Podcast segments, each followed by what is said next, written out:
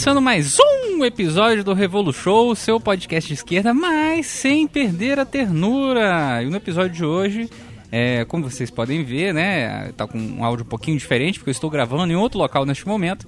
Foi um episódio gravado em dezembro do ano passado com professores da UF, né, sobre é, Pachucanes e Direito e Marxismo, né? É um episódio aí, mais uma vez, em parceria com a nossa querida Boitempo, né? E para você aí ficar feliz, é, alegre e contente, temos uns recadinhos iniciais, né? Primeiro, obviamente, né, que se você gosta aqui do Revolu Show, se você está chegando aqui agora, considere em algum momento aí da sua vida a possibilidade de você nos auxiliar através do nosso Padrim ou do nosso PicPay, né, que é www.padrim.com.br barra Revolution e o PicPay que tem o link aí na postagem. Além disso, né, aproveitando também que se você é, gosta muito de livros, e se você gosta de livro também, nós temos aí uma, um cupom para você que é o Direito.show da Boitempo, né? Que é válido até o dia 4 de março desse ano, que dá 30% de desconto nos livros A Legalização da Classe Operária, Crítica da Filosofia do Direito de Hegel, O Estado e Forma Política, Crise e Golpe, Margem Esquerda número 30, Marxismo e Direito, Socialismo Jurídico, Sartre, Direito e Política e Teoria Geral do Marxismo e Direito, que é do nosso querido Pachucanes aqui, que é alvo do, da nossa gravação de hoje. Além desses cupons, nós também temos o cupom Rosa Show, do episódio anterior que nós fizemos sobre Rosa Luxemburgo, que dá 30% de desconto na biografia da Rosa pela Boitempo e as Armas da Crítica até o dia 28 de fevereiro deste mês maravilhoso de 2019. E finalmente nós temos o Leitura Show, que dá 30% de desconto em todos os livros do Mésaros, que é válido até o dia 10 do 2. Se você está ouvindo isso nesse exato momento, no dia 4 do 2, corre ainda, dá tempo de você comprar o livrinho lá, hein? E se você está interessado em alguns livros que não estão muito circulando por aí, né? Então procura a Nova Cultura, né? novacultura.info e você tem lá com o cupom Revolution 20% de desconto em todos os livros deles. E finalmente, para nós começarmos esse episódio, não se esqueça que se você quiser umas peita da hora, umas camisa maneira, né, usa o cupom Revolution que dá 20% de desconto em todas as camisas da Sublimo, né, das as camisas socialistas da Sublimo, né, ou Revolution 10 que dá 10% de desconto em todas as camisas da Veste Esquerda. Eu sei que é muita coisa para vocês ouvirem, né, ao mesmo tempo, mas não se preocupem, tá tudo aí no, na postagem do nosso site. É só dar uma olhadinha, todos os links aí direitinhos e maravilhosos para vocês conseguirem fazer o que vocês quiserem. Então é isso, gente. Espero que vocês aproveitem o episódio e vamos que vamos. Um abraço.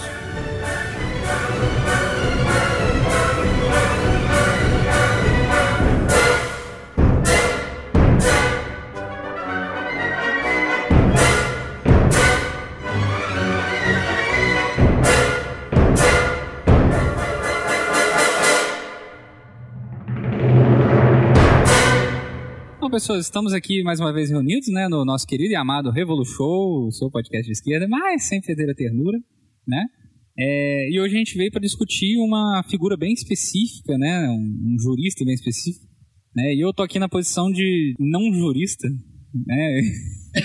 bem como um dos nossos convidados também é um não jurista, né, um não lugar de pós-modernidade. e aí eu vou apresentar agora cada uma das pessoas. Ao meu lado esquerdo nós temos a nossa querida Cícera. Quem é você, Cícera? É, vulgo Cissa, ou é vulga Ana Cecília Faro Bonan, né? Já nem sei mais que identidade é que fica. Bom, sou professora aqui da UF e professora da UFRJ de Direito Penal, Processo Penal, doutoranda da PUC em Direito Constitucional e Teorias do Estado.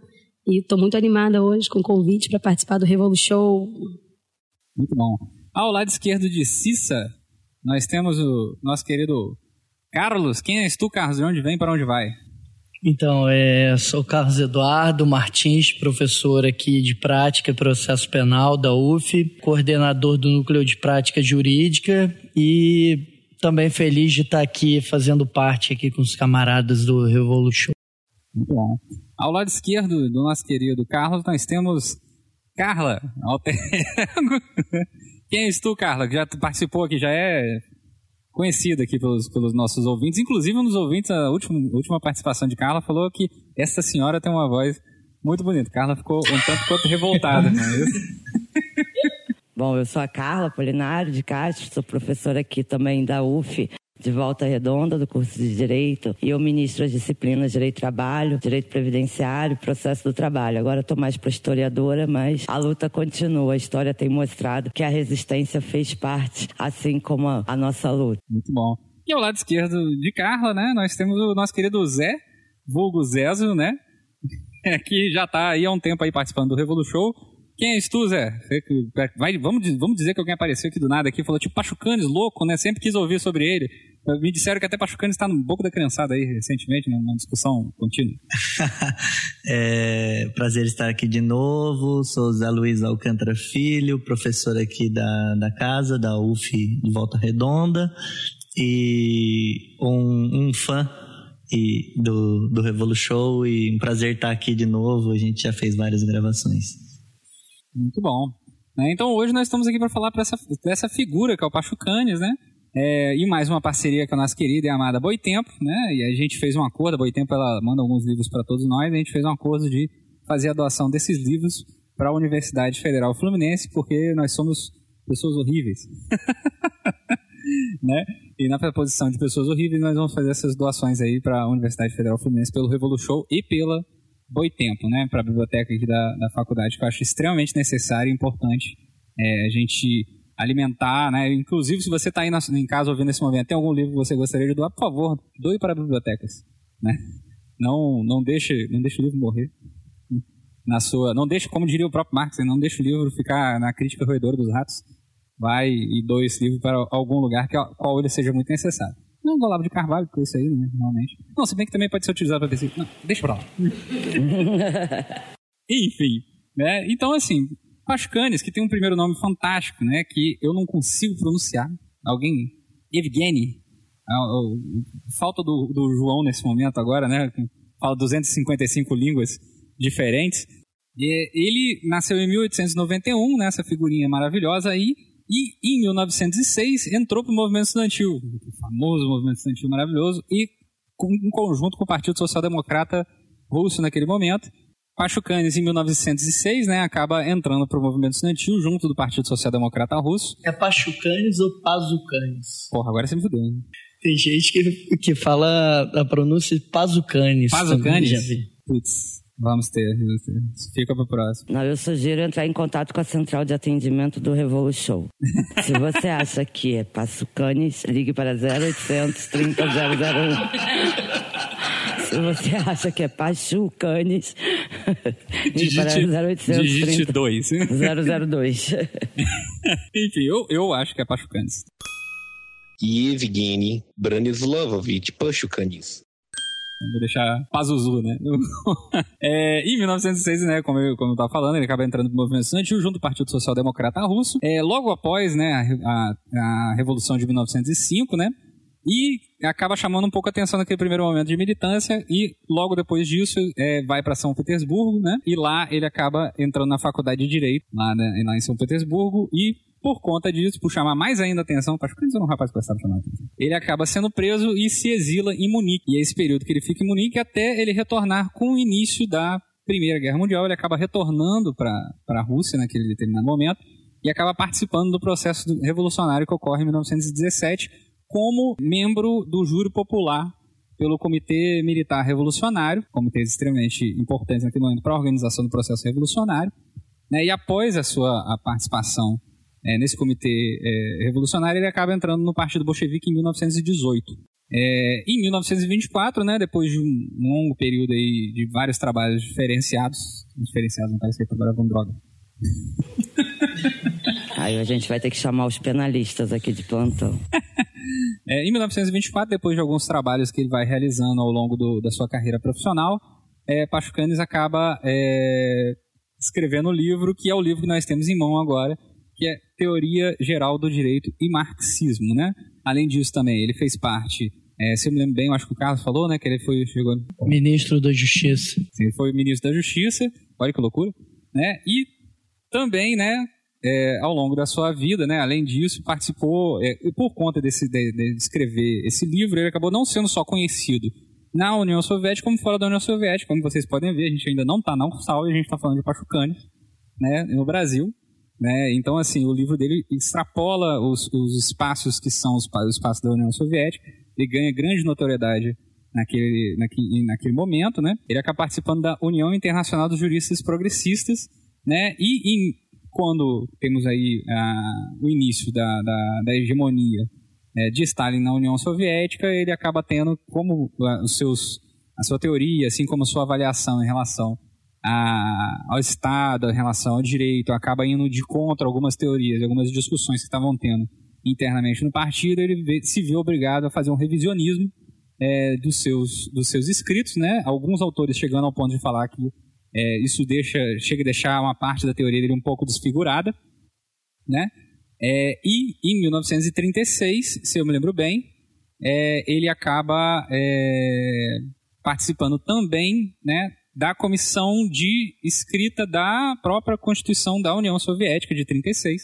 E em 1937, Pachucanes acaba participando também da confecção do Código Penal Soviético, que acaba culminando no final da, da sua vida com a sua prisão e posteriormente execução, desaparecimento. Então, assim, tem uma certa nebulosidade em relação ao que acontece com Pachucanes, né?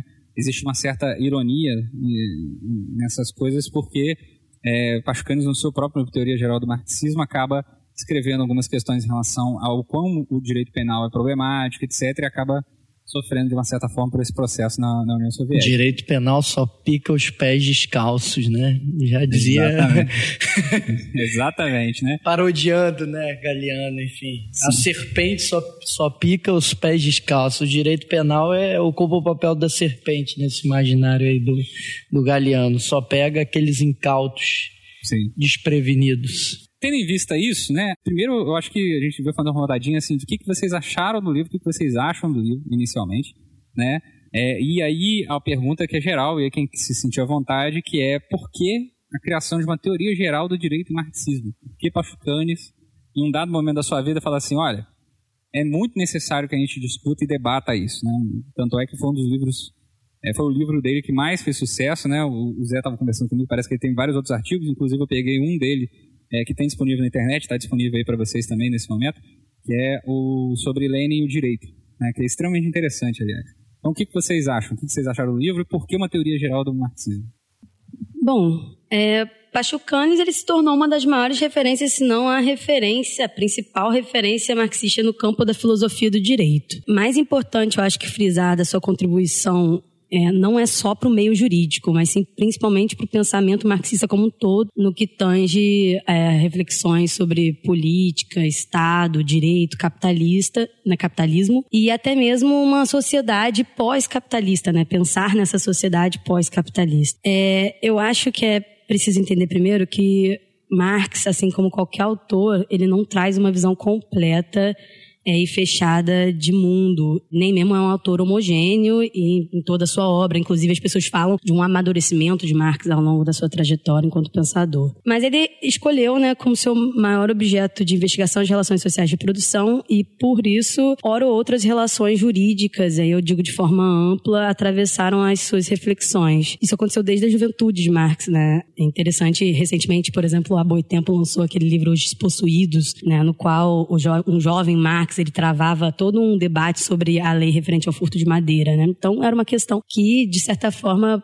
tocava ali Marx em, de formas transversais, digamos. E aí é justamente por isso que alguns autores, é, a partir da perspectiva marxista, começaram a trabalhar a questão do direito. Né? Eu estava até, não, não sei, falando com o Zé Luiz agora há pouco, como é que pronunciava o nome, mas eu acho que o primeiro autor importante nessa questão do direito é o Anton Mengen, né? E depois Stutka, né? E por fim, Pachucanes. E aí, principalmente Pachucanes. Pachucanes é, o, assim, a principal referência para entender essa, no, esse marxismo por um novo viés. Um viés que vai colocar o direito no centro né, da questão das relações de capital de produção. Né? Então, talvez principalmente porque Pachucanes era um leitor mais assíduo das obras de Marx, em especial o Capital, e a partir disso ele vai decidir um desafio que é pelo método, esse método já consagrado, que é o materialismo histórico dialético, é observar o fenômeno jurídico. E para Pachucanes,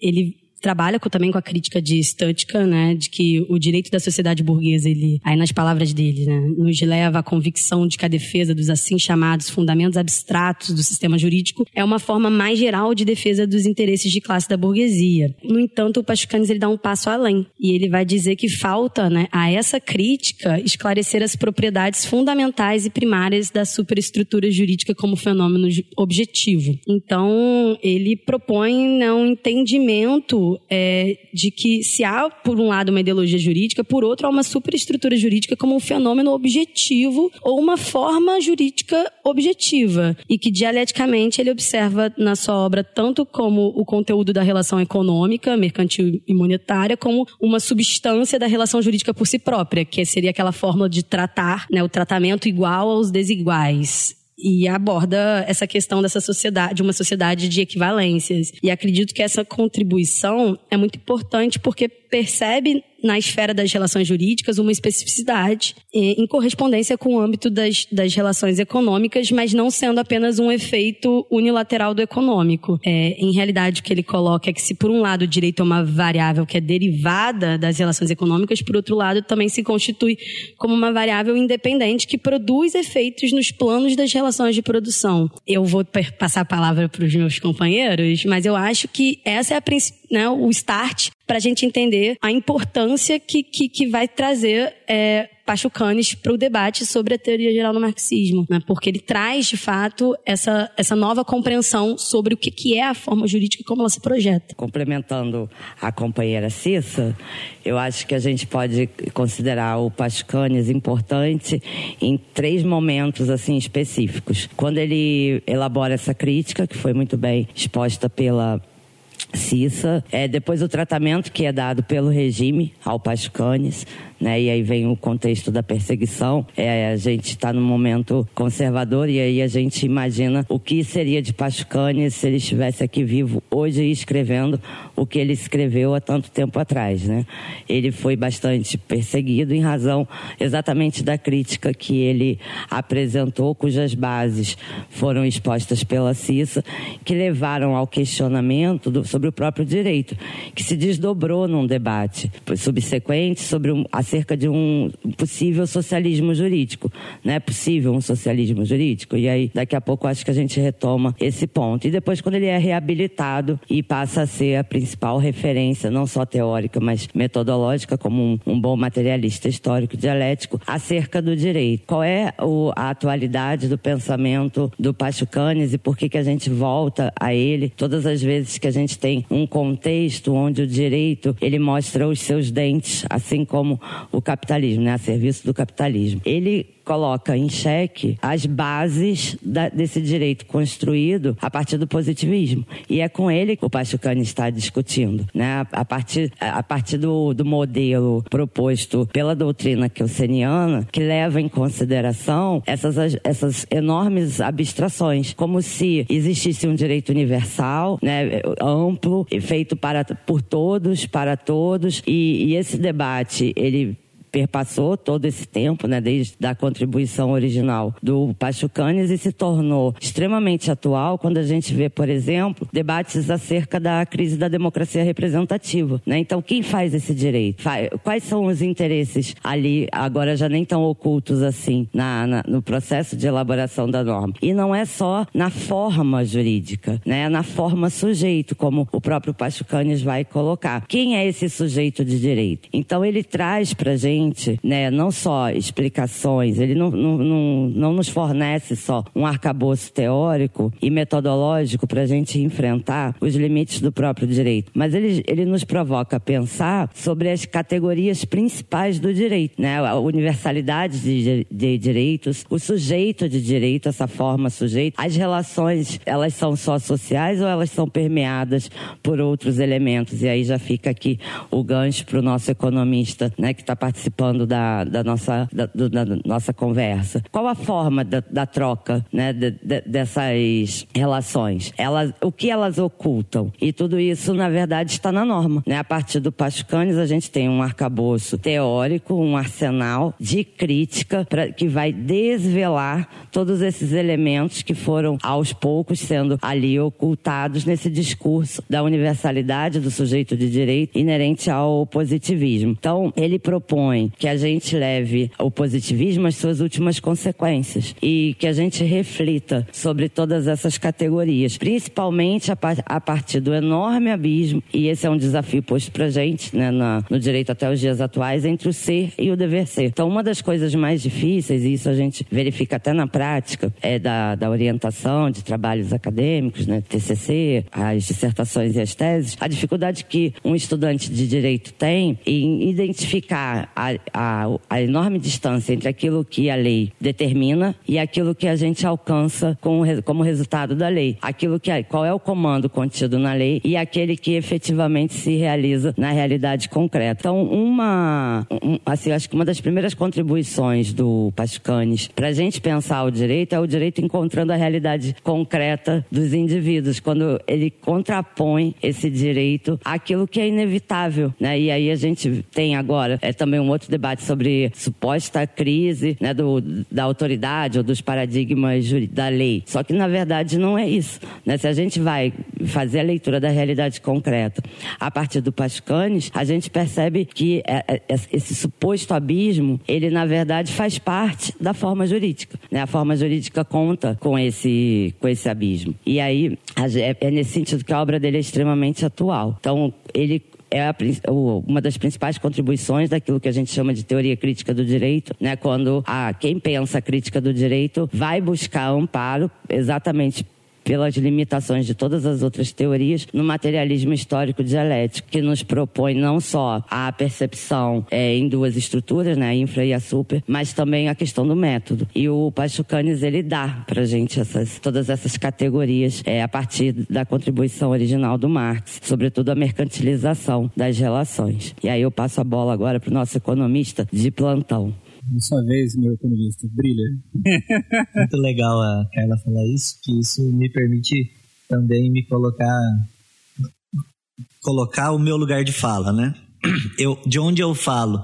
Eu falo do, do campo que está fora do direito. O Pachucanes chega até a citar essa questão no, no, se não me engano, no prefácio ou no capítulo, no, na introdução, falando, olha, muita gente do campo da sociologia, da economia, da psicologia tende a negligenciar os aspectos do direito, né? E mesmo dentro do campo marxista por analisar as questões jurídicas, né, a forma jurídica, muito no campo daquilo que ficou conhecido, a meu ver, a meu juízo, muito mais pelo que o Lenin escreveu, né, essa noção é, eu não gosto de usar a palavra instrumentalista do Estado, mas essa instrumentalidade do Estado, do qual eu já falo já, mais do que de Marx. Eu acho que em Mar Marx tem coisas ali que estão talvez não rebuscadas a ponto de ser tratada sistematicamente como uma teoria, mas que deixou diversas pistas para que o Pachucantes pudesse fazer essa análise. Então estamos partindo de uma análise materialista e o cara né, também bebeu dessa fonte. Então, o Pachucanes, inclusive, é, isso é muito importante quando ele vai buscar essas pistas para chegar na, na, na, questão. Veja bem, é, a análise da qual ele vai fazer, ele parte do princípio não de que vai tratar o direito pelo direito, né, adotando os princípios aí do direito natural, o justnaturalismo e coisa e tal, né, ou, ou o direito como imutável, mas tratar o direito como uma relação social. E como relação social, e aí é, bebendo da teoria marxista, ele vai falar, olha, as relações jurídicas elas são incompreensíveis se não analisadas é, em conjunto simultaneamente com, a, com as relações econômicas. E aí eu acho que tem um, um elemento fundamental, aquilo que a Cissa falou, olha, é, sobre a relação entre estrutura e superestrutura, é, do ponto de vista aí filosófico, né, não pegando só a filosofia do direito, mas a filosofia né, econômica, é importante a gente colocar que essa relação entre estrutura e superestrutura, entre base econômica e superestrutura política, existe uma relação de determinação, mas é uma determinação no sentido ontológico. Né? Existe uma relação de primazia ontológica aí. O que significaria isso? Dizer que, olha, não é possível estabelecer uma relação né, jurídica sem que haja uma relação econômica precedente. O homem, a primeira necessidade vital do ser humano é o trabalho. E a partir do momento em que ele se relaciona com a natureza e com outras pessoas em sociedade, erige sobre essa relação produtiva, por isso econômica, não uma relação econômica no aspecto mercantil necessariamente, mas uma relação de produção, erige sobre ela uma estrutura política que vai justificar essa relação. E, e é muito interessante porque o Pachucanes, a meu ver, inaugura esse, esse debate. Não, talvez não inaugurar porque está no Marx, é, mas quando ele dá o assento no aspecto jurídico, ao dizer, olha, veja bem, numa relação de troca mercantil, acontece simultaneamente uma relação econômica e uma relação jurídica, uma relação contratual né? Só que existe ao mesmo tempo uma derivação de um sobre outro, por quê? Por conta dessa primazia ontológica do ser, né? É, então esse talvez seja um, um, elemento importante aí do, do Pachucanes, em que ele traz e ele fala, olha, existem aí questões que estão postas na teoria de Marx, mas que não resolvidas, né? não estão sistematizadas. Inclusive porque o Lenin deixa uma interrogação e foi depois retoma, o, o Bobbio talvez tenha retomado de, de, de maneira é, enviesada, né? E aí vocês podem me ajudar que vocês estudam muito mais do que eu as teorias, né, do, sobre Estado, sobre direito, é, que o Bob retoma lá no debate da década de 60, se existe uma teoria marxista do direito, coisa que o Pachucanes tinha feito muito antes e, a meu ver, resolvido o problema. Né? O, o Pachucanes chega a dizer: bom, é, existem brechas aqui para serem lapidadas. Ele ele afirma, ó, não, não existe uma teoria sistemática do direito no marxismo, mas é, existem coisas que podem ser trabalhadas. O, me parece que o Bob deixa o Pachucanes de lado e vai pegar o Marx e o Lenin. E por que ele pega o Lenin? Porque o Lenin, para fazer uma revolução, ele pegou dois aspectos do, da análise do, do Estado. Né? O Estado como aparelho repressivo e o Estado como aparelho ideológico. E aí depois a gente vai trabalhar mais sobre isso em Pachucanes, que ele vai dizer aquilo que a Cissa também introduziu, que ele, para ser um aparelho ideológico, ele precisa também se realizar objetivamente. Né? A ideologia aqui não pode ser vista como uma mera representação, uma imagem da sociedade desvinculada, né, como uma falsidade, né, e sim como uma existe uma materialidade objetiva. Nesse aspecto, é, gostaria de frisar que o Pachucanes, por uma, uma leitura aí até de cronológica, quando ele escreve esse livro, ele não tinha tido acesso à crítica roedora dos ratos, né? A ideologia alemã. Ela foi publicada pela primeira vez em 1942, se eu não me engano.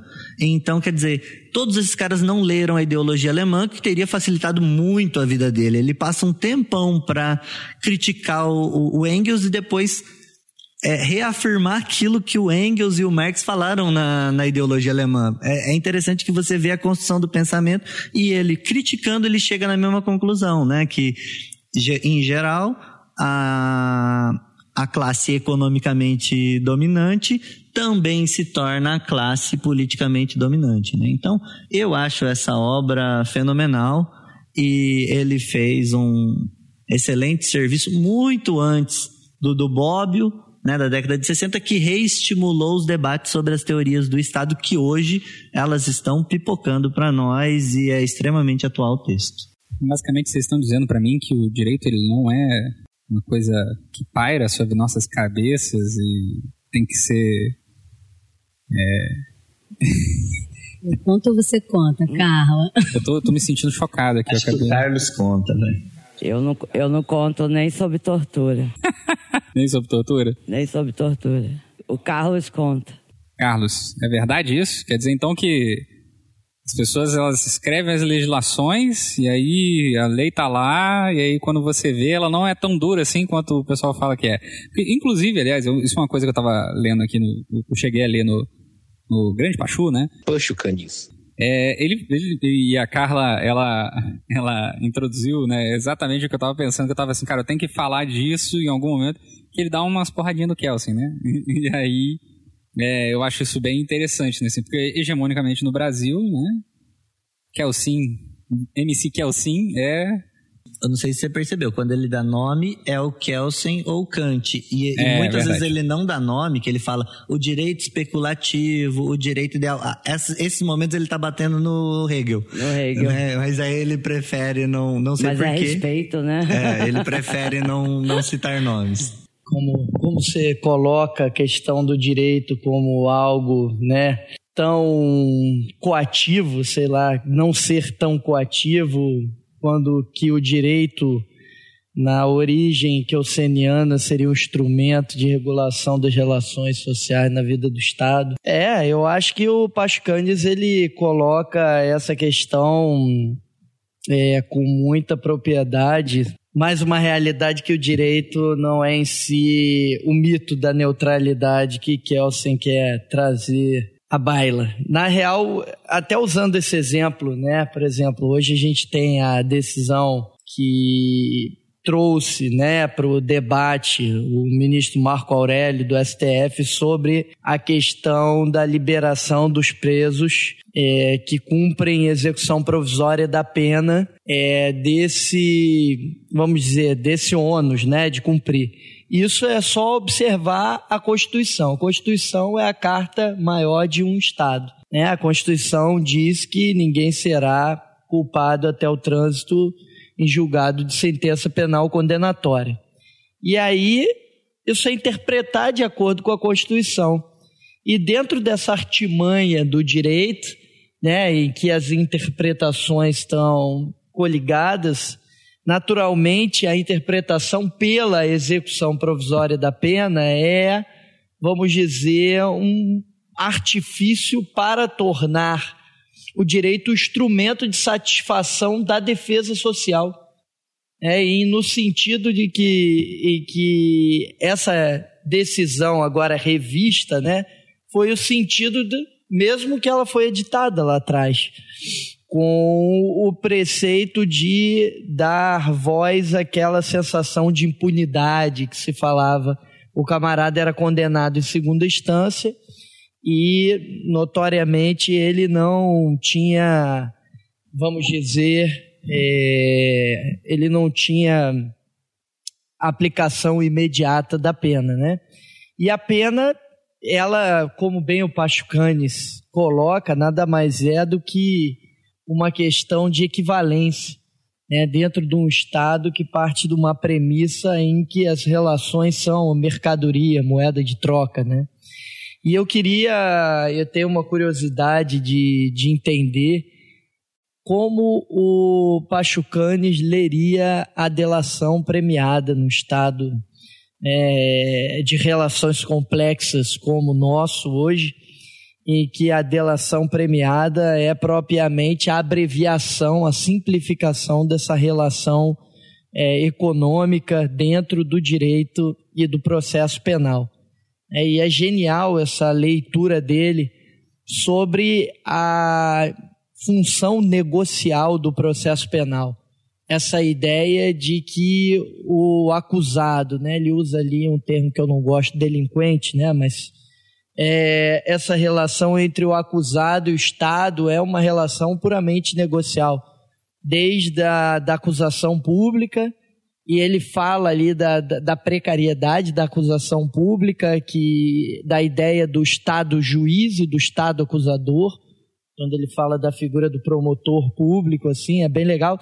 E eu acho interessante a gente se debruçar sobre esse capítulo último da obra dele, que tem muito da realidade atual, porque tá aí, né, dentro da, por exemplo, da decisão do, do nosso Supremo, que tem um caráter muito mais político do que propriamente jurídico, legal, enfim, que isso é o alerta que ele coloca, né, da armadilha do, do mito da neutralidade do direito que ele retoma com muita propriedade nesse último capítulo e que na realidade o direito penal nada mais é do que um instrumento de contenção de classe.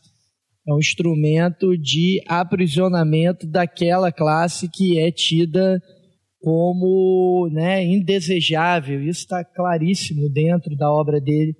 E o que está claro e cristalino também, e que é a atualidade da justiça criminal, não à toa, um dos maiores penalistas brasileiros fala que está tudo em Pascanes, é verdade, eu concordo com ele, Juarez Cirino. Né? Por exemplo, a extensão da jurisdição penal, quando ele fala isso no último capítulo, como apêndice do aparelho de polícia e da instrução criminal. Na verdade, eu tenho um exemplo claro disso na realidade. E na realidade nossa aqui do estado do Rio de Janeiro, súmula 70 do Tribunal de Justiça, diz que a palavra dos policiais é suficiente para condenar alguém que é detido. Isso vitimou, por exemplo, Rafael Braga, enfim, vitima uma série de negros pobres, é, periféricos, portanto, classe indesejada né, para aquela burguesia que se assenhorou das relações de poder dentro do Estado, não por acaso, né, e é necessário conter e neutralizar essa categoria específica. Então, criamos a súmula 70 e vamos neutralizá-la pelos crimes de tráfico, que notoriamente a decisão da captura e a prova vão, é, em, vamos dizer, num contexto de unicamente ser a palavra do policial contra a palavra do acusado, não existe testemunha externa na maioria desse tipo de apuração. Então, na realidade, a gente dá um crédito excessivo à palavra do agente da lei e condena com base apenas nesse depoimento, transformando a justiça penal no apêndice do aparelho de polícia. Na realidade, a extensão do aparelho de polícia se vê até o Tribunal Superior. Quando eu mantenho a condenação do Rafael desde a classificação, por exemplo, que o delegado de polícia dá uma conduta que é um relato policial desviado da realidade, até mesmo a apreciação que o ministro do STF vai fazer e não reexaminar aquela questão. Ou seja, a ideia da jurisdição penal como apêndice da polícia é exatamente o que a gente tem hoje na atualidade. Parece que o Pastanes está escrevendo olhando o judiciário fluminense. E isso não é por acaso, é porque ele entendeu que exatamente a jurisdição é, criminal no Estado burguês é o terror de classe que ele coloca. E é essa ideia de neutralizar os perigosos, né? a classe perigosa. E tratar essa ideia da equivalência da mercadoria dentro dessas relações é uma forma interessante de colocar é, dentro do campo jurídico toda essa relação que está para além do direito, né? E que notoriamente o direito traduz dentro dessas abstrações jurídicas chamadas de pena, de delito, né? Um dos outros grandes penalistas que a gente tem, Nilo Batista, não sem ter a influência, né, de Marx na sua obra, certamente de Pachucanes, determinou que todo crime é político, com certeza. Todo crime ele é político na medida em que a gente tem uma conveniência dentro de uma organização de classe para privilegiar o Estado burguês dentro dessas relações de poder. Então, o direito penal nada mais é que com as suas categorias de culpa, com as suas categorias de delito, com a sua noção de culpabilidade, com todas as suas abstrações e seus sentidos, nada mais é do que uma forma de trazer essa noção do equivalente da supressão do tempo do indivíduo e de, é, vamos dizer, incidir sobre o que é mais precioso para essa relação individual que é a mais-valia, né, como uma forma de controle dessa realidade. Né? É interessante quando o Pascanes faz uma passagem que é o momento de apuração dentro do processo, que é uma relação com o acusado o tempo todo negocial, desde a ideia da acusação, passando pela colheita probatória, a nomeação do defensor, enfim, todo o trâmite que o Estado possibilita e essas relações negociais que se desenvolvem paralelo ao caminho que é o processo penal, né? É muito interessante que isso tudo é colocado sob essa farsa jurídica, né, das categorias, até obter a redenção, né, que seria a pena, que seria a possibilidade de redimir aquela conduta, mas que nada mais é do que suprimir, né, algo valioso do indivíduo dentro de uma relação temporal do Estado capitalista e tal, que diz que a importância é a mais-valia, enfim, etc. Mas o que é mais importante que chama a atenção, que parece que é escrito hoje também, é o fato de que ele diz que é o seguinte: se precisamos ter atores competentes para o processo penal, para execução, podemos ter incompetentes que nada sabem sobre essa aplicação da pena. Ele fala isso nesse último capítulo, ou seja, a execução não vale de nada. O momento importante para o direito e para essa conjuntura é o momento em que se apura né, a culpa de uma pessoa no processo criminal. A partir do momento em que temos a execução, não se tem mais interesse nisso, pode ficar guardado dentro de um negócio fechado, em que não há publicidade, não há transparência, porque até a publicidade e a transparência do processo estão dentro de uma relação negocial, do equivalente. E aí, nesse sentido, é o que a gente vê hoje. Vê uma execução penal em que as leis não são respeitadas. É quando ele fala em que não há interesse do Estado nisso, é claríssima a leitura de que a execução penal, por mais que tenha, é, vamos dizer, um sentido dentro da vida do Estado, ela não é interessante, porque em realidade é, é algo para ficar escondido, é um subterfúgio, é uma relação que deve, não deve, o direito não deve se ocupar. Então, nada mais, é, vamos dizer, impactante que saber que a execução penal tem uma lei que não é respeitada e não é cumprida. Por quê? Porque não é interessante mesmo para o Estado. O momento do Estado é, vamos dizer, praticar o terror da justiça criminal através da criminalização de classe e a partir dali da segregação e da neutralização, cumprindo o objetivo com as suas categorias fantasmagóricas, é não interessa mais ao Estado nenhum tipo de situação nesse sentido. E a leitura do direito como política, eu acho a, a principal legado né, do Pascante. Isso está bem é, retratado até no último parágrafo em que ele fala que esses conceitos abstratos do delito e da pena não podem ser superados senão pelo aniquilamento da superestrutura. Não seria uma contradição ele, um estudioso do direito, entender que o direito só vai ser um lugar mais justo quando ele acabar e tal, mas é isso que ele fala. Na realidade, o direito, é, e eu acho a visão dele um pouco pessimista, porque eu conheço marxistas dentro do campo do direito que têm uma ideia mais otimista deles, talvez mais animados um pouco com a ideia do direito como algo transformador da realidade social. Aí é a distinção entre Roberto Lira Filho né, e Pachucanes. Pachucanes é um pessimista diante da realidade das normas do direito. Para ele, a gaiola do direito aprisiona tanto a, a, a vida das pessoas que é impossível entender que a pena é importante, se não dentro do Estado, da superestrutura burguesa, etc, etc, e que se não tiver né, essa superestrutura toda, nem a pena e, consequentemente, nem o direito é importante para a regulação da, das questões dentro da sociedade. Então, assim, é muito interessante ler Pachucanes para tirar o véu né, da neutralidade do direito, mas também é deprimente no sentido de que ele nos coloca na realidade. Para que, que essa porcaria serve? Tem uma passagem do, do Gramsci que ele, ele diz que a gente tem que ficar. Na verdade, na hora de escrever, a gente tem que ser muito mais pessimista da razão do que operar com o otimismo da vontade, né?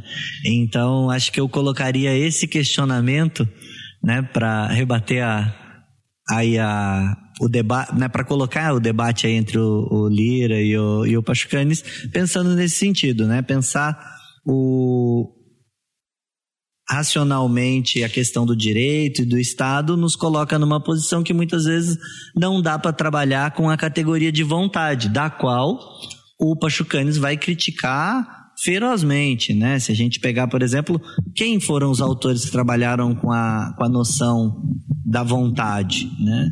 O Rousseau, o Robespierre, né? O, o próprio Hegel, é, e, e, ele vai rebater.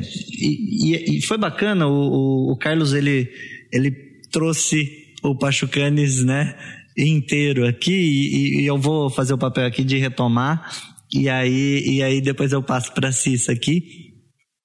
É, quando ele fala, por exemplo, da questão da, da função do judiciário e como que ele atua, né?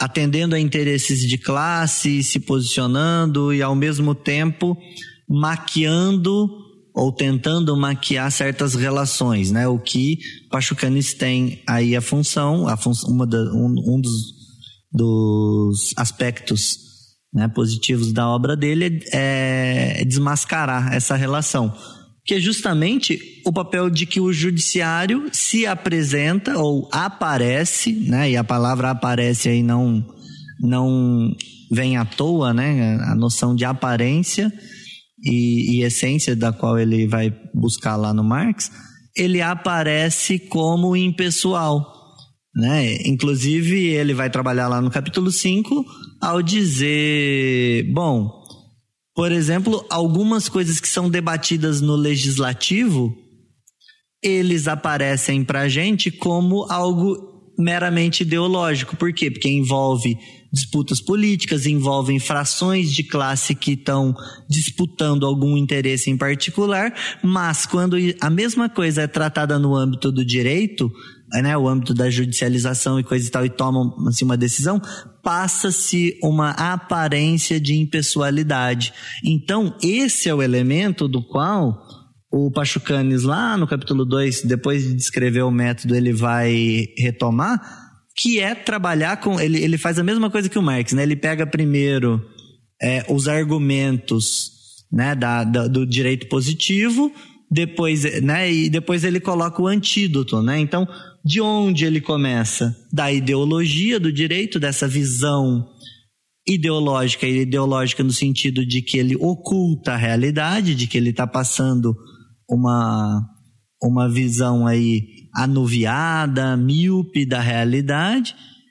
E após fazer essa denúncia, ele vai partir então dos aspectos, ele vai falar, bom, por onde começar? Pelo aspecto mais abstrato e puro da forma jurídica, até as suas formas mais complexas e concretas. E aí é muito interessante que ele vai buscar, ele vai falar, bom, na economia, qual é a forma mais abstrata e, e, e, qual é o átomo da economia, da sociedade capitalista, da sociedade burguesa, indivisível do qual a gente pode a partir daí é, compreender a sociedade da forma mais simples para essas formas mais complexas. É a mercadoria. E quando ele vai para a análise do, do direito, ele parte de onde então? Do sujeito. Né? E ele vai aí partir da noção de sujeito de direito e a partir do sujeito de direito tentar estabelecer as conexões necessárias para fazer a relação, para fazer essa conexão entre as relações econômicas e as relações jurídicas e mostrar como essas relações estão invertidas na sociedade e, portanto, fetichizadas, reificadas, né? Então acho que isso é um elemento interessante. Eu vou passar para a Cissa, senão ela vai ter um infarto. Ali. Nada. Tô super calma hoje. é, eu tô achando esse debate maravilhoso, né? O Carlos, ele deu um salto, mas ele trouxe pra gente um, um, um exemplo concre exemplos concretos né, de que o desenvolvimento dialético do, dos conceitos jurídicos fundamentais, eles não só nos dão né, a forma jurídica no seu aspecto mais desenvolvido e articulado, mas também reflete o processo histórico real de desenvolvimento é, que nada mais é, na verdade, que o processo de desenvolvimento da sociedade burguesa. Né? E o direito tomado também nas suas definições gerais, o direito como forma, ele não existe apenas nas mentes, na, né? O próprio Pascante fala isso na mente, nas teorias dos juristas ocultos, é, ocultos. Na verdade, ele fala cultos, né? Para mim é ocultos, porque esses juristas estão mesmo ocultos atrás das suas togas, dos seus tri tribunais, né? E, mas não, não tá só, né? Esse direito não tá só nessa, dentro desse ambiente aí é, mistificado que é o direito, os juristas, né? É, o direito ele possui paralelamente uma história real que se desenvolve não é, como um sistema de pensamento, mas como um sistema específico de relações. É, e isso fica muito claro quando o Carlos, por exemplo, transpõe para a questão é, do direito penal e do direito processual penal, que é principalmente o que o Pascanes vai trabalhar no capítulo é, sei, é sexto, sétimo, sétimo, né? No último capítulo. É, e, e, como é que se dá isso, né? Como, como é que ele, o, o, direito, como é que se opera isso? E acho que aí o, o Zé né, contribui bastante com a fala dele. A gente sabe como nos ensina o próprio Marx em Capital, que o núcleo central do capitalismo é essa forma aí, mercadoria, né? E que a principal forma, é, a principal mercadoria no capitalismo, na verdade, é o trabalho do trabalhador que toma a forma assalariada. Ele transforma o trabalho numa verdadeira mercadoria. Né? Então, diferente dos modelos de escravidão, servidão, essa nova forma de trabalho assalariada e regida né, por meio principalmente de contratos né, entre figuras que são artificialmente niveladas como iguais, o capitalista e o trabalhador, é que vai permitir a, a, estruturação de todo esse, esse modelo, né? E se a gente colocar uma lupa nisso, a gente vai entender que a lei, o contrato, esse universo jurídico, ele se transforma no substrato essencial para essa nova forma de trabalho para essa nova forma de exploração do trabalho, né? E a exploração do trabalhador passa a se dar por meio de uma natureza jurídica, que é a forma jurídica do trabalho. E, e, por isso é que o direito é um elemento central do capitalismo, não é só um, um, acessório.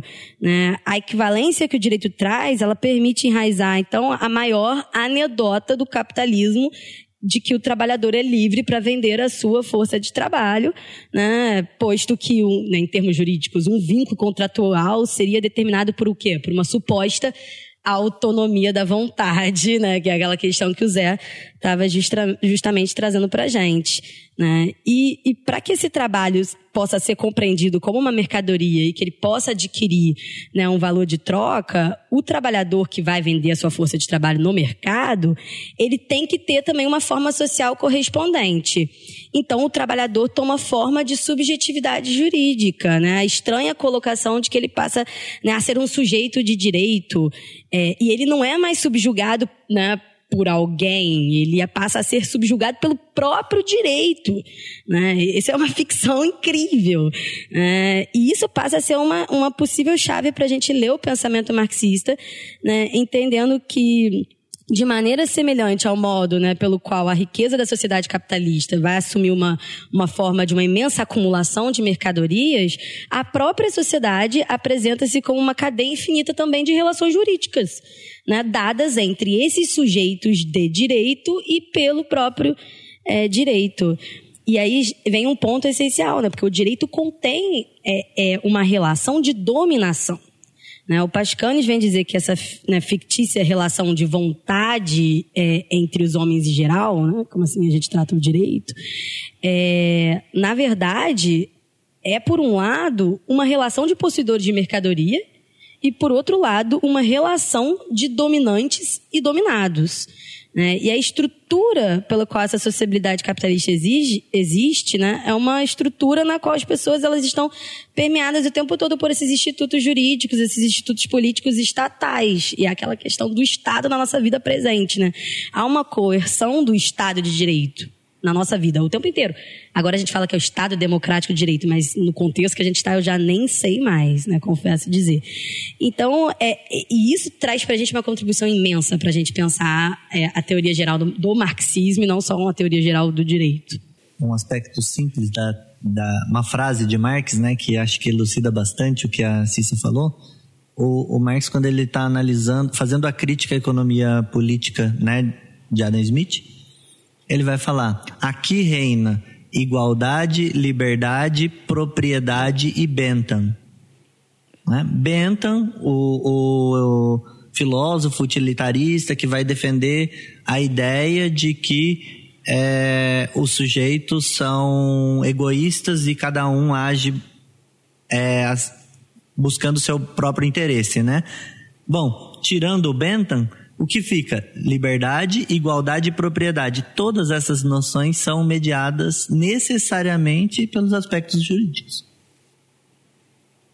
Bom, agora coube a mim, e eu não estou sob tortura, falar sobre o direito, o suposto fim ou não do direito. Eu acho que esse é o grande desafio posto pelo Pascanes. Como, como, já diria Rogerinho do Ingá, não sei se vocês conhecem, né?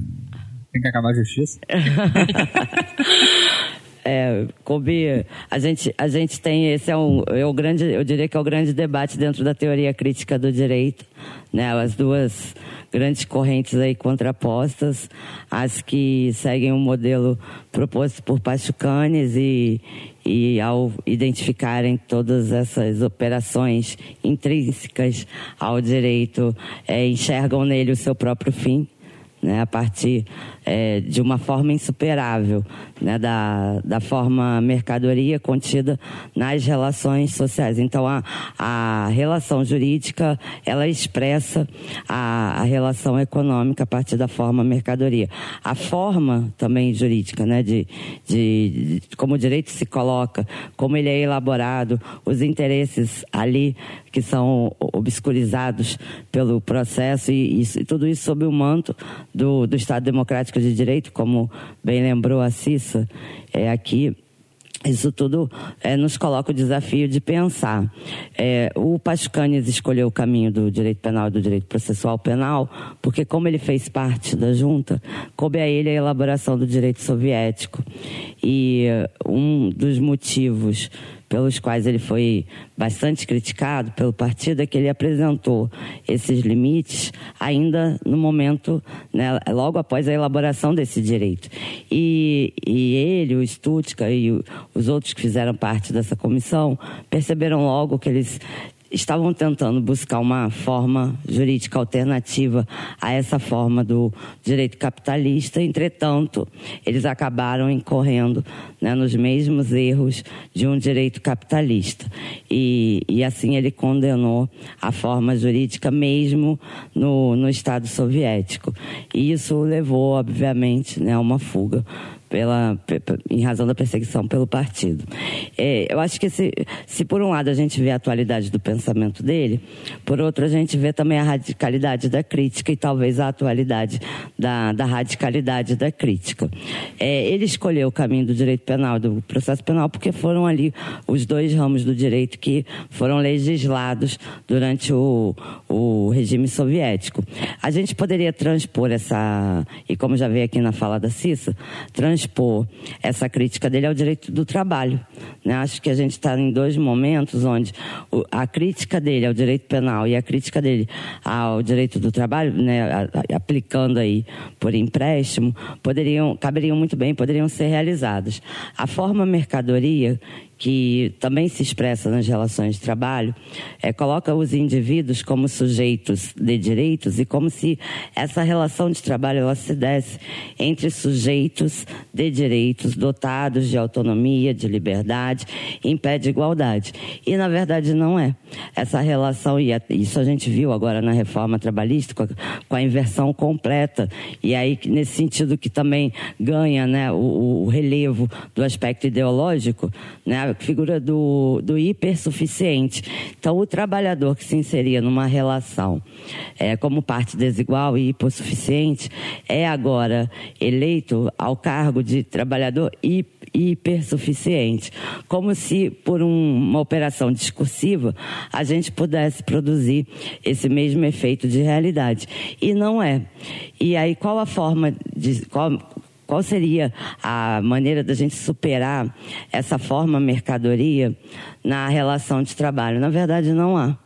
É, nesse, é, por isso que o Pachucanes. É, é eu não estou ele, sob tortura. É o que ele chama da a igual oportunidade de acesso isso, à desigualdade. Né? Exatamente. Né?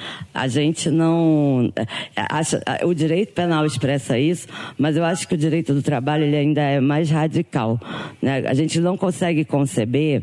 É claro que tem alguns, algumas categorias, né? O, a gente viveu isso na, na crise econômica quando atingiu os administradores, os executivos dos bancos, mas é, essa categoria não é a categoria representativa da classe trabalhadora.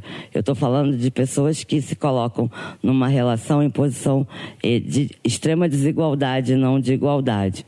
E, e essa relação jurídica, que seria de trabalho, né, com, quando preenche os requisitos da relação de emprego, uma relação de emprego, ela não, ela, ela expressa essa forma mercadoria. E, e aí já veio aqui na fala do, do Carlos também a mais-valia, o quanto desse tempo é apreendido né, do trabalhador ali apenado, né, sequestrado pelo Estado, mas não só desse trabalhador, que essa é a forma mais visível, mas o trabalhador que está ali num contrato de trabalho, aparentemente vendendo um quantum da sua liberdade e da sua autonomia da vontade. Esse contrato, ele não é um contrato entre sujeitos de direitos iguais. Ele é um contrato entre sujeitos de direitos extremamente desiguais. Aí está o aspecto ideológico, extremamente ideológico dessa relação. É, agora a gente viu também pela reforma a palavra mercantilização do trabalho. É, até então, e não era também uma operação só ideológica, a gente rejeitava essa ideia porque na verdade não há uma forma da gente calcular o preço justo pelo salário. Na verdade, não há preço justo para o salário. O que há é a, abdicação do seu tempo livre ou do seu tempo liberado, se quiser adotar a categoria do Marcuse para fazer a diferenciação e o quanto isso é apropriado por esse contrato, né, contrato jurídico, que é o contrato de trabalho. E aí, nesse sentido, é, não sei se você aqui voto divergente, né, minoritário, não sei, é, eu tendo a concordar com o Pachucanes. E para privilegiar o nosso assistente social aqui presente, eu vou eu vou remeter à questão social, né? O José Paulo Neto dá essa contribuição para gente. E aí a gente não estaria pensando dentro dessa teoria crítica do direito, mas sim esse olhar de fora. Cada ciclo do capitalismo que a gente teve foram expressões distintas da questão social, cada vez mais complexas e mais sofisticadas, né? De modo que a, a superação da questão social passa pela superação né, do, do, próprio capitalismo, já que é ele que gera essas contradições. É isso que o Pachucanes também nos propõe né, como limite. A, a, uma teoria geral do direito, por uma perspectiva marxista, deve assumir a extinção progressiva da forma jurídica. O mesmo acontece, a gente pode perceber a partir das relações de trabalho. Né? Ah, na verdade, por mais ganhos que os trabalhadores consigam alcançar, esse, é, é, é, esse embate, esse palco da luta de classes é extremamente é, complicado e complexo no sentido de ocultar operações.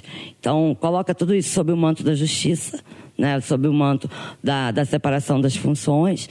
Né? Então, ah, não, o processo legislativo foi justo e, e, o trabalhador pode até participar, quando na verdade a gente vê que não é assim. E por mais ganhos que essa classe trabalhadora alcance, esses ganhos não chegam a questionar o modelo de reprodução do, do capital pautado pela acumulação. Então, é, não vejo fim para o direito dentro do próprio direito, pelo menos não é, nesse, nesse momento né, do direito capitalista, como a gente vive é, de forma bastante acentuada. É o capitalismo mostrando seus dentes. Bom, eu confesso que eu fico estremecida nesse, nesse tema. Né? A gente que é do campo do direito tem uma dificuldade de assumir que, né, que não tem fronteira. É, que não tem fronteira dentro do nosso próprio campo é complicado. É, mas eu, eu acho que existe um fundo, fundo de verdade na proposta de Pachucani, sim. É, eu acho que um, um, ponto essencial aí é de que, na medida em que tudo passa a ser permeado por esses institutos jurídicos e políticos estatais, é, há um, um, uma certa ideia né, de que o poder ele está localizado apenas no Estado. E para a sociedade isso, né? E, e isso tem efeitos péssimos. Né? O primeiro defeito é o engessamento de processos de insurgências. É, é, o segundo seria, por exemplo, a canalização das revoltas contra apenas as governanças. E o terceiro seria o deslocamento da luta contra o capitalismo para uma luta só por direitos. É muito comum a gente ver hoje em dia a galera lutando pelos direitos, por direitos, né? As insurgências por esses direitos. E tudo isso revela no imaginário popular uma certa dissociação do Estado com o capitalismo, o que é um equívoco, né? já que o Estado ele tem sua estruturação a partir das próprias relações constituídas no capitalismo. É, ao aprofundar o estudo é, sobre a forma jurídica, o Pascanes coloca em questão a ideia de qualquer tipo de direito socialista. É, porque essa forma se constitui como equivalente à forma mercadoria à exploração do trabalhador que vende a sua força de trabalho. Então, o direito, ele aqui não é entendido apenas como um conjunto de normas jurídicas ancoradas em uma técnica própria, né? nem se satisfaz com uma mera expressão do fenômeno do poder. O direito, ele é um fenômeno enraizado nas produções capitalistas. E isso, de certa forma, já tinha sido esboçado até por Engels e Kautsky nas, naquela obra O Socialismo Jurídico, né, na qual eles afirmavam que aquele que aposta nessa chegada do socialismo mediante o direito estaria cometendo aquele chamado reformismo capitalista. Né? Então, é, é realmente complicado. Mas por outro lado, é, é preciso dizer também que isso não necessariamente drena o movimento da luta de classes ocorrendo dentro e pelo próprio direito.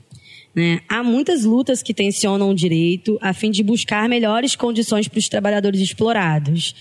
É, não é a mesma coisa viver num Estado neoliberal totalmente desregulado do que viver num estado de bem-estar social ainda que capitalista. Né? E, e, então, assim, a gente precisa também compreender que esse movimento da luta de classe também acontece ali dentro e não esvaziar completamente isso, porque a gente está falando de condições materiais de vida, de gente que está sofrendo, né? que está é, passando por situação de fome, é, de prisão, né? sem moradia, é, sem possibilidade de acesso a lazer, sem possibilidade de saúde, de educação.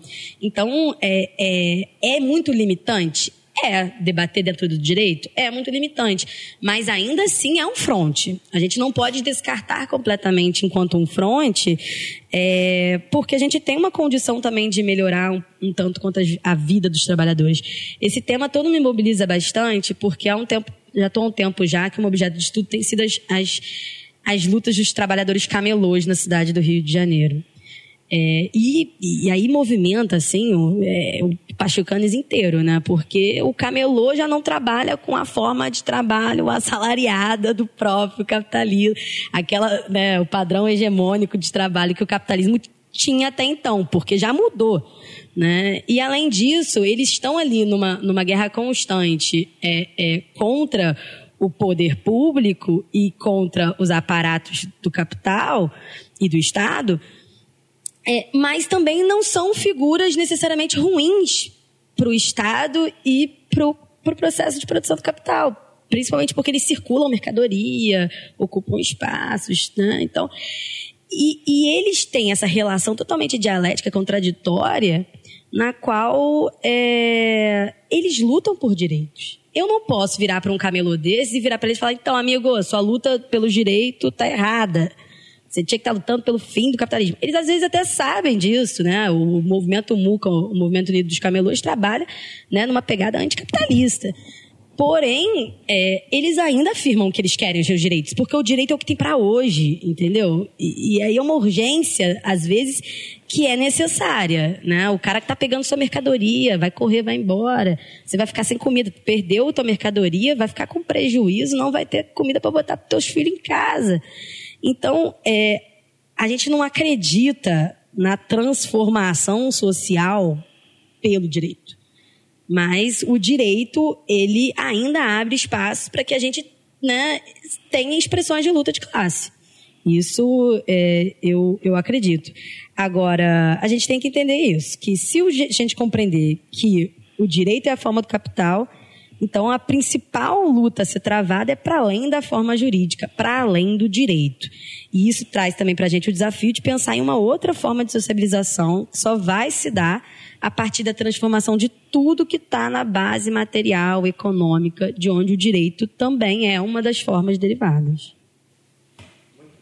Assim, eu acho que é, todo, todo esse debate eles acabam tendendo a uma, uma, uma questão que para mim é, é, bem significativa, né? Pachucando, assim como a teoria é, social, né, criada por Marx e por, as pessoas que trabalham em cima disso depois, é uma concepção de totalidade do mundo. Né? Então, assim, a gente não pode desgarrar o direito do universo, né? O universo não pode ser desgarrado do direito, né? Na verdade, tudo faz parte de um, de um mesmo processo, né? Em, que é influenciado diretamente pela mercadoria, então, enfim. É, e aí, quando a gente levanta essa questão da, da expressão da questão, da, da, questão social das expressões da questão social, né? E aí, questão social entendida é, como um, um, conjunto de relações entre o capital, né, os grandes, os patrões, né, mais fácil para as pessoas entenderem dessa forma. E no Brasil hoje é tão difícil ser patrão, é, né? É, Nossa. muito sofrido pra Toda caramba. solidariedade aos trabalhadores. Toda solidariedade ao, aos trabalhadores. Aos trabalhadores, né? É, os pobres do patrão, nossa, tadinho, é, com seu helicóptero é, ele, ele é, esse embate direto entre os trabalhadores né, e essas figuras que, que detêm a, é, o trabalho deles através do assalariamento e se utilizam disso para gerar mais valor, para gerar é, o seu próprio lucro, etc. Esse embate gera, é a questão social e gera expressões, tanto pauperização, né, como precarização, reestruturação produtiva mais recente, né, assim por diante. Na verdade, a reestruturação produtiva é um processo contínuo, né? A gente acabou, quando vem a década de 70, a gente fala muito de reestruturação produtiva, etc., mas a reestruturação produtiva é um processo constante do próprio processo capitalista. Né? Você tem revolução industrial, você tem né, todos esses processos que vão reestruturando cada vez mais a produção com o, o fim infinito de reduzir-se ainda mais os custos em relação aos trabalhadores, etc., etc., e é, aumentar ainda mais a produção. É, apesar de tender também ao, a, a queda tendencial da, da taxa de lucro. É, quando, quando a gente é, fala disso, né, eu acho que a gente, de uma certa forma, assim como o próprio Pachucanes, eu, eu entendo que o Pachucanes também, eu, eu acredito profundamente que ele tenha, talvez, tido acesso é, é, ao, aos escritos do Lenin, né, que tem o Estado da Revolução, né, que o Lenin tende a é, dizer no Estado da Revolução que é uma obra incompleta, acaba não completando porque né, a gente já falou isso no, no, no próprio Reconstruindo Lenin, que é um outro podcast que a gente fez há um, um tempo atrás, né, que olha, existe o Estado, o Estado existe por uma necessidade de você manter duas classes antagônicas, uma distante da outra, para que não se destruam e a gente não consiga manter o status quo aí, né, outras questões a mais. Inclusive ele pega textualmente essa parte, que é do Engels e não do do sim, Lenin, sim. que o Lenin, na verdade, no Estado da Revolução, sim. ele faz uma análise dos escritos do Engels e do Marx, né? Ele cita-se textualmente essa parte. Né? É, Evitar é... que duas classes se degladiem entre si. Né? Sim, né? e alguém vença. Né? Quem será? Ou se elimine. e nesse aspecto, o Estado tem de se colocar, então, como uma forma distinta e por isso impessoal, aparentemente neutra, fora hum, da sociedade. Né? Aqui para mediar, vai ficar tudo bem, acredite, acredite nos seus sonhos, né? essas coisas. É, então, assim, eu, é, quando, quando a gente fala disso, né, quando a gente fala desse processo, e aí eu entendo né, essa necessidade realmente, né, quando brincar a justiça tem que acabar, né, o Estado capitalista ele tem que acabar. Mas, ao mesmo tempo, eu entendo que, que a Cissa levanta porque existe uma questão realmente definitivamente imediata, que é alimentar o estômago, né, e ao mesmo tempo a fantasia, né, parafraseando Marx, é, que também é outro problema, né? Mas aí a gente acaba atendendo em outros problemas. Na verdade, tudo gera um problema, né? Para ter problema, basta ter vivo. né? É, que é, ao mesmo tempo que a gente tem essa questão, né? a gente também tem a questão das pessoas que acabam levando a uma concepção de que realmente existe... O problema são os extremos, na verdade, né? Existe sim uma possibilidade de modificação de tudo através do direito. É porque você é arrebatado por essa lógica. Né? Você passa a ser arrebatado por essa lógica de que a única fronte. Não, o poder emana do Estado.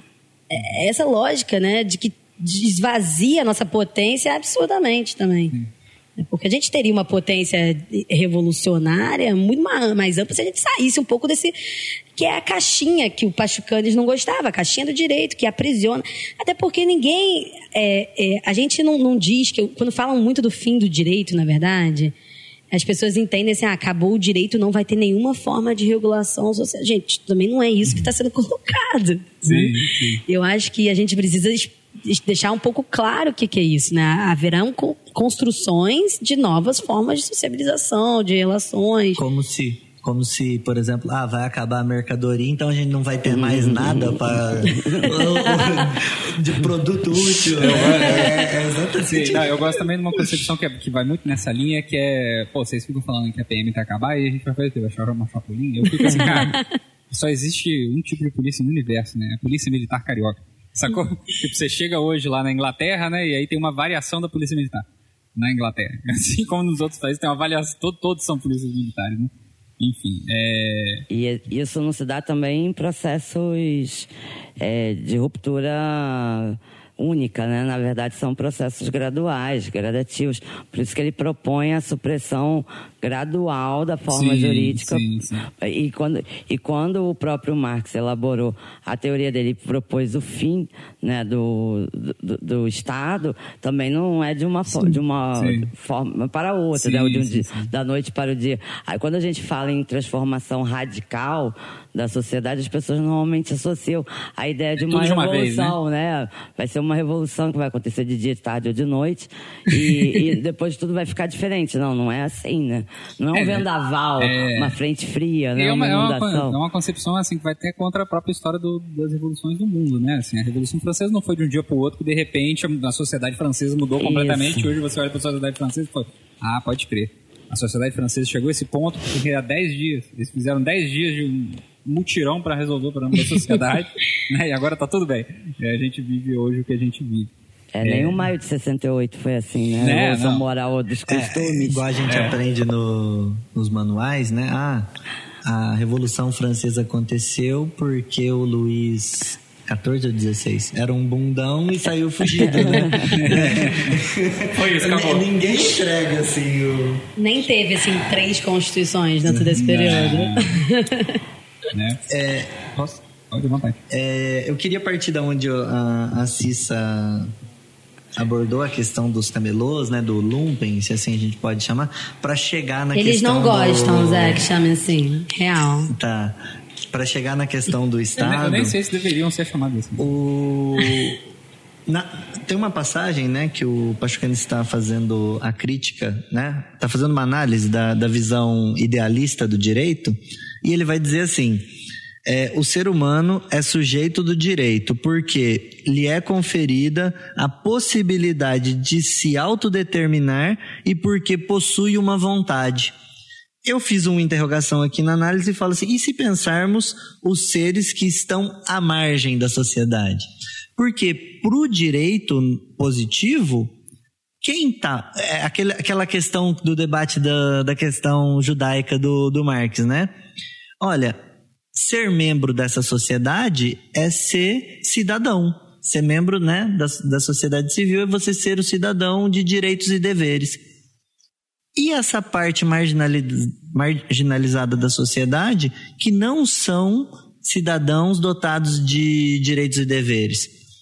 Para a visão idealista, para a visão né, de sociedade do direito, eles não são membros dessa sociedade. Por isso vão chamar de excluídos. Do ponto de vista materialista, eles estão incluídos. E eles estão incluídos como? Como pessoas desempregadas que formam o exército industrial de reserva, que vão contribuir para o rebaixamento dos salários e assim tem uma parcela de uma função na sociedade capitalista que é rebaixar salário e manter os lucros capitalistas, a, a, aumentar a taxa de exploração do capital. Queria mandar um abraço pro Hayek nesse momento.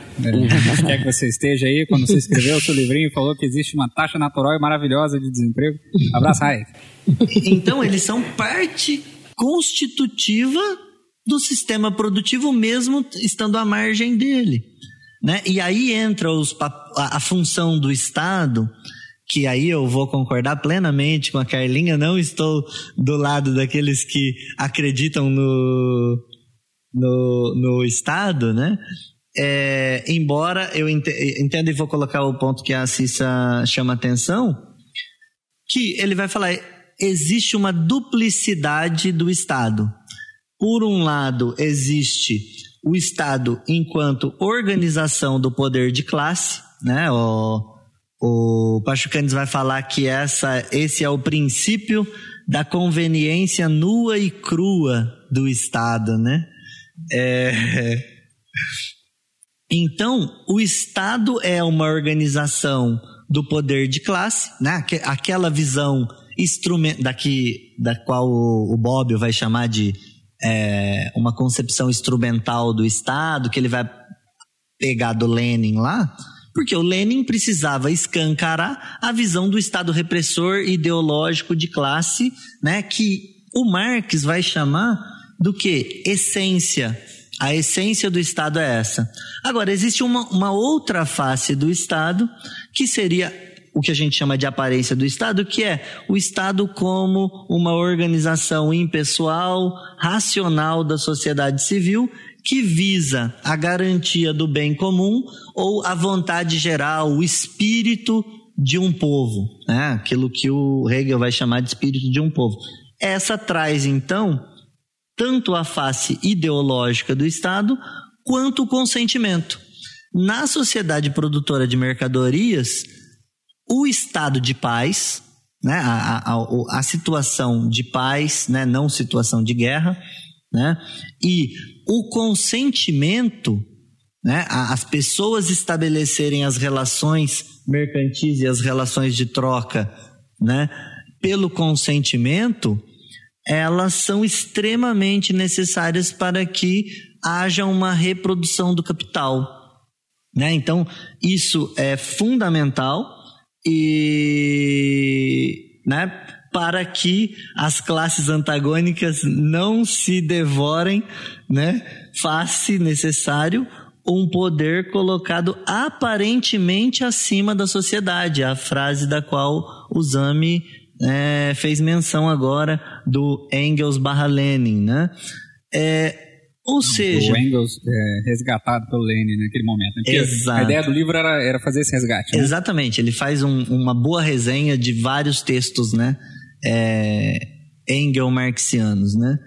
É, então, essa é a face necessária. Por isso, a ideologia não é um, uma abstração, é a face necessária do Estado. Ele só pode se realizar enquanto tal se ele tiver uma materialidade prática. Como? Fazendo com que as pessoas acreditem no Estado. Ele vai chamar isso de miragem. Né? Eu chamo de é, ilusão do Estado, o Hirsch, é um termo do Hirsch, né? É, ele vai chamar de miragem. Por quê? Porque aí a gente traz, e aí eu, eu, ao lado que eu vou concordar com a Cissa para a gente tentar sintetizar esse elemento, que é o conceito da vontade volta. Né? Olha, a partir do momento que eu acredito, né, que eu tenho essa miragem, essa ilusão de Estado, eu passo a pensar no conceito da vontade. Então, se tivermos vontade política e luta por direitos, a gente pode mudar. né? Mas ao fazer isso, a gente está abrindo mão da concepção materialista ou da concepção marxista do Estado. Por quê? Porque a gente está fazendo. E aí, essa é uma observação importante que o Marx vai fazer lá no, no salário, preço e lucro, que ele vai dizer: as greves e as lutas por salários são absolutamente insuficientes para realizar a revolução porém elas são extremamente necessárias na medida em que a gente não transforme isso numa mera vontade, e sim num passo de organização tanto da classe quanto da consciência de classe para que a gente possa fazer a revolução. Por quê? Porque não é possível a, a revolução, ela é ao mesmo tempo social, e política. Ela é uma revolução social na medida em que a gente busca é, destituir essa forma social de produção da vida material e construir outra sobre ela, superá-la, né? Para uma outra forma de organização, e ao mesmo tempo ela é política, porque a gente quer derrubar um regime político e criar outro sobre ele. Uhum. E não fazemos revol uma revolução é, para além do direito sem usar as ferramentas do direito. Então a gente vai comer né, a comida nova com os talheres antigos. Né? Acho que é essa a ideia. Então as duas coisas estão ligadas. Ficou bonito. Hein? Ficou, ficou bela e moral. a gente não está sob tortura, ouvinte. E aquele que me chamou de senhora, muito obrigada. a Carla ficou segurando uma hora e 26 de podcast. A, a Carla tava é um prato que se come esperando esse momento maravilhoso, né? Ai. Alguém quer falar mais alguma coisa? Cara, eu queria finalizar? fazer uma uma observação. Só falar, faz... ler uma passagem aqui que eu achei muito interessante que acho que traz um pouco disso. O Estado como fator de força tanto na política interna quanto na, na externa foi a correção que a burguesia se viu obrigada a fazer em sua teoria e prática do Estado de Direito. Quanto mais a dominação burguesa for ameaçada, mais com, comprometedoras se mostrarão essas correções e mais rapidamente o Estado de Direito se converterá em uma sombra corpórea, até que a burguesia se, se forçada aí abre parênteses aqui, dado o, dado o agravamento da luta de classes, a deixar completamente de lado a máscara do Estado de Direito e revelar a essência do poder como a violência organizada de uma classe sobre as outras. Né? Eu acho que isso traz à tona muito do, do que está colocado hoje, porque assim é, eu, eu, olho muito para o Estado hoje como o Estado sem máscara, né? Acho que ele tirou completamente, ele se desnudou dessa máscara de ser um, um Estado mediador e ele coloca por inteiro essa. De ter pacto social, né? Que busca mediação e coisa e tal, e ele se coloca abertamente como um, um agente. É, progressivo em favor daquilo aquilo que o Marx chama, né, dessa essência do Estado, que é o Comitê Executivo dos Assuntos da Burguesia. A Carla falou aqui no aspecto do direito, do direito do trabalho, o Carlos falou no aspecto do direito penal. O Estado escancara essa face. No momento que o Estado escancara essa essa face, e aí que talvez seja o, o meu momento aqui, é, otimista da, da vontade, né? é, na verdade é para não nos, no, nos mantermos aí paralisados e, ou pessimistas e sim manter uma análise crítica e pensar que se derrubamos o nazismo, se realizamos outras revoluções, historicamente é possível e sabemos que podemos, né? não acreditamos, mas podemos fazer uma revolução é, à medida em que pensamos o seguinte: se o, o Estado e os governantes não são capazes mais de exercer o domínio do poder político e econômico mediante ao consentimento, eles precisam arregaçar as mangas e mostrar, mostrar a sua face mais é, violenta, cruel, coercitiva, o, o Estado também está escancarando a sua maior fragilidade. Porque a autoridade dele cai por terra na medida em que ele tem que fazer isso pela força. Né? Então, esse talvez seja o, o lampejo aí, no, o, aquela luzinha no fim do túnel, né? Que nos faz, olha, não vamos andar para qualquer lugar, né? A gente vai andar para lá, né? E é isso. Bom, mas aí isso nos lembra outro livro da Boitempo, né? Como boa boitempiana. é, Democracia versus Capitalismo, né? E engraçado, esse, eh, os livros publicados pela Boitempo, algumas edições já têm alguns anos, a, esse especificamente teve uma reimpressão. E, esse é o da Ellen Wood? Ellen Wood, Ellen Makes Wood. Quando eu li pela primeira vez, é, me, me ocorreu exatamente de pensar no, na questão do neoliberalismo, né? tentar interpretar a partir da chegada da ascensão do neoliberalismo.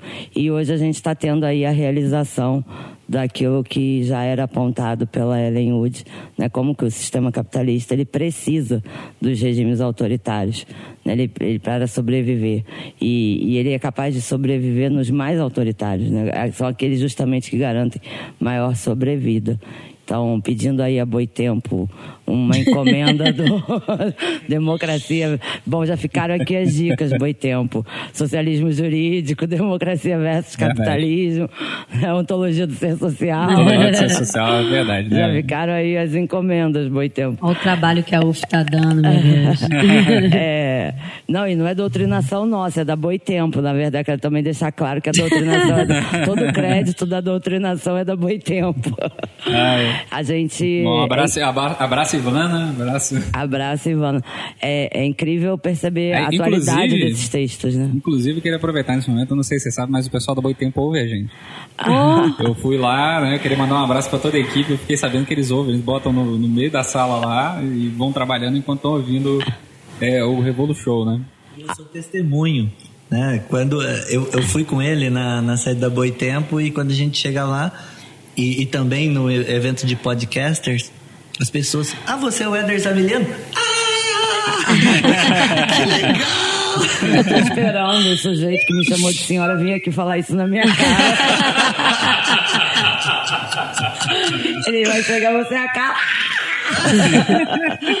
e aí, bom tempo agradecer também a tradução do original em russo. Verdade. Né, eu acho que é, é um outro debate também, né? A questão da tradução, né? De onde a gente, a partir de onde a gente lê, né? De alguém que traduziu do original ou da tradução da tradução e quem é esse tradutor. E a Boitempo sempre teve esse cuidado, né? De chamar para a tradução um especialista, não um mero tradutor linguista uhum. do, do idioma. Verdade. Então, acho que a gente dá pro encerrado, né? até parece que a gente acabou com o debate de teoria não, vem aí a revolução, gente. A revolução tá aí, né? Revolution. Começou aqui hoje. É, a revolução será pode questionada, né? Ela não será televisionada e o, e o Revolution é uma prova disso. Eu acho que é isso, né? Eu queria agradecer a todos vocês pela, pela participação, queria agradecer né, é, a, a Boitempo por essa oportunidade da gente deu uma portuguesada aqui sem querer, né? Por nada. É da gente é, fazer esse debate, que é um debate extremamente caro a, a todos nós, né? marxistas e não marxistas, na verdade, né? É, e queria dizer também que se você está ouvindo nosso, nosso podcast nesse exato momento, é a primeira vez que você chegou aqui, né? Você pode assinar o nosso feed aí no seu agregador de podcast ou no Spotify. Nós estamos no Spotify, né? Queria, graças ao pessoal da Half Death, né? Que é, são nossos brothers, o Gus, né? A galera show de bola. É, e também que se você quiser que nós continuemos nosso maravilhoso trabalhinho, que é o trabalho aí do Revolution, de trazer é, muita treta e. e Eu ouvi falar em treta. é, considere a possibilidade de é, nos auxiliar financiando esse podcast no www.padrim.com.br barra né? É, e caso você não tenha condições de nos financiar, não existe financiamento mais interessante no momento que não seja você compartilhar isso em qualquer lugar que seja possível para que as pessoas tenham acesso. Ok, galera? Então eu queria mandar um abraço para todo mundo e a gente vai dar aquele famoso tchauzinho de sempre, né? Então, tchau, tchau, galera. Tchau, obrigado, valeu. Tchau, muito obrigada, valeu. Tchau, tchau, muito obrigada. Tchau, tchau.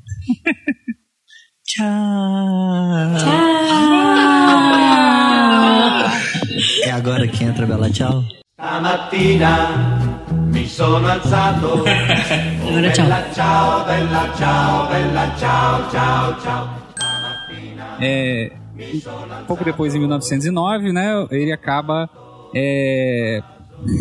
Cara, não tô concentrando.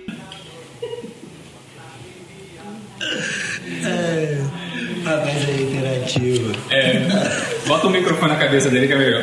Não, dá, dá, é, dá o fone pra ele que ele fica quieto. Ou, ou senão dá uma caneta pra ele ficar mexendo. Toma papel pra desenhar, cara. Fazer um origami? Vai estar atrapalhando o trabalho de edição do garoto depois. Ainda bem que é tudo separado, então não entra um no microfone do outro. Mas, enfim. Em 1906, pós-revolução, prisão de Lenin.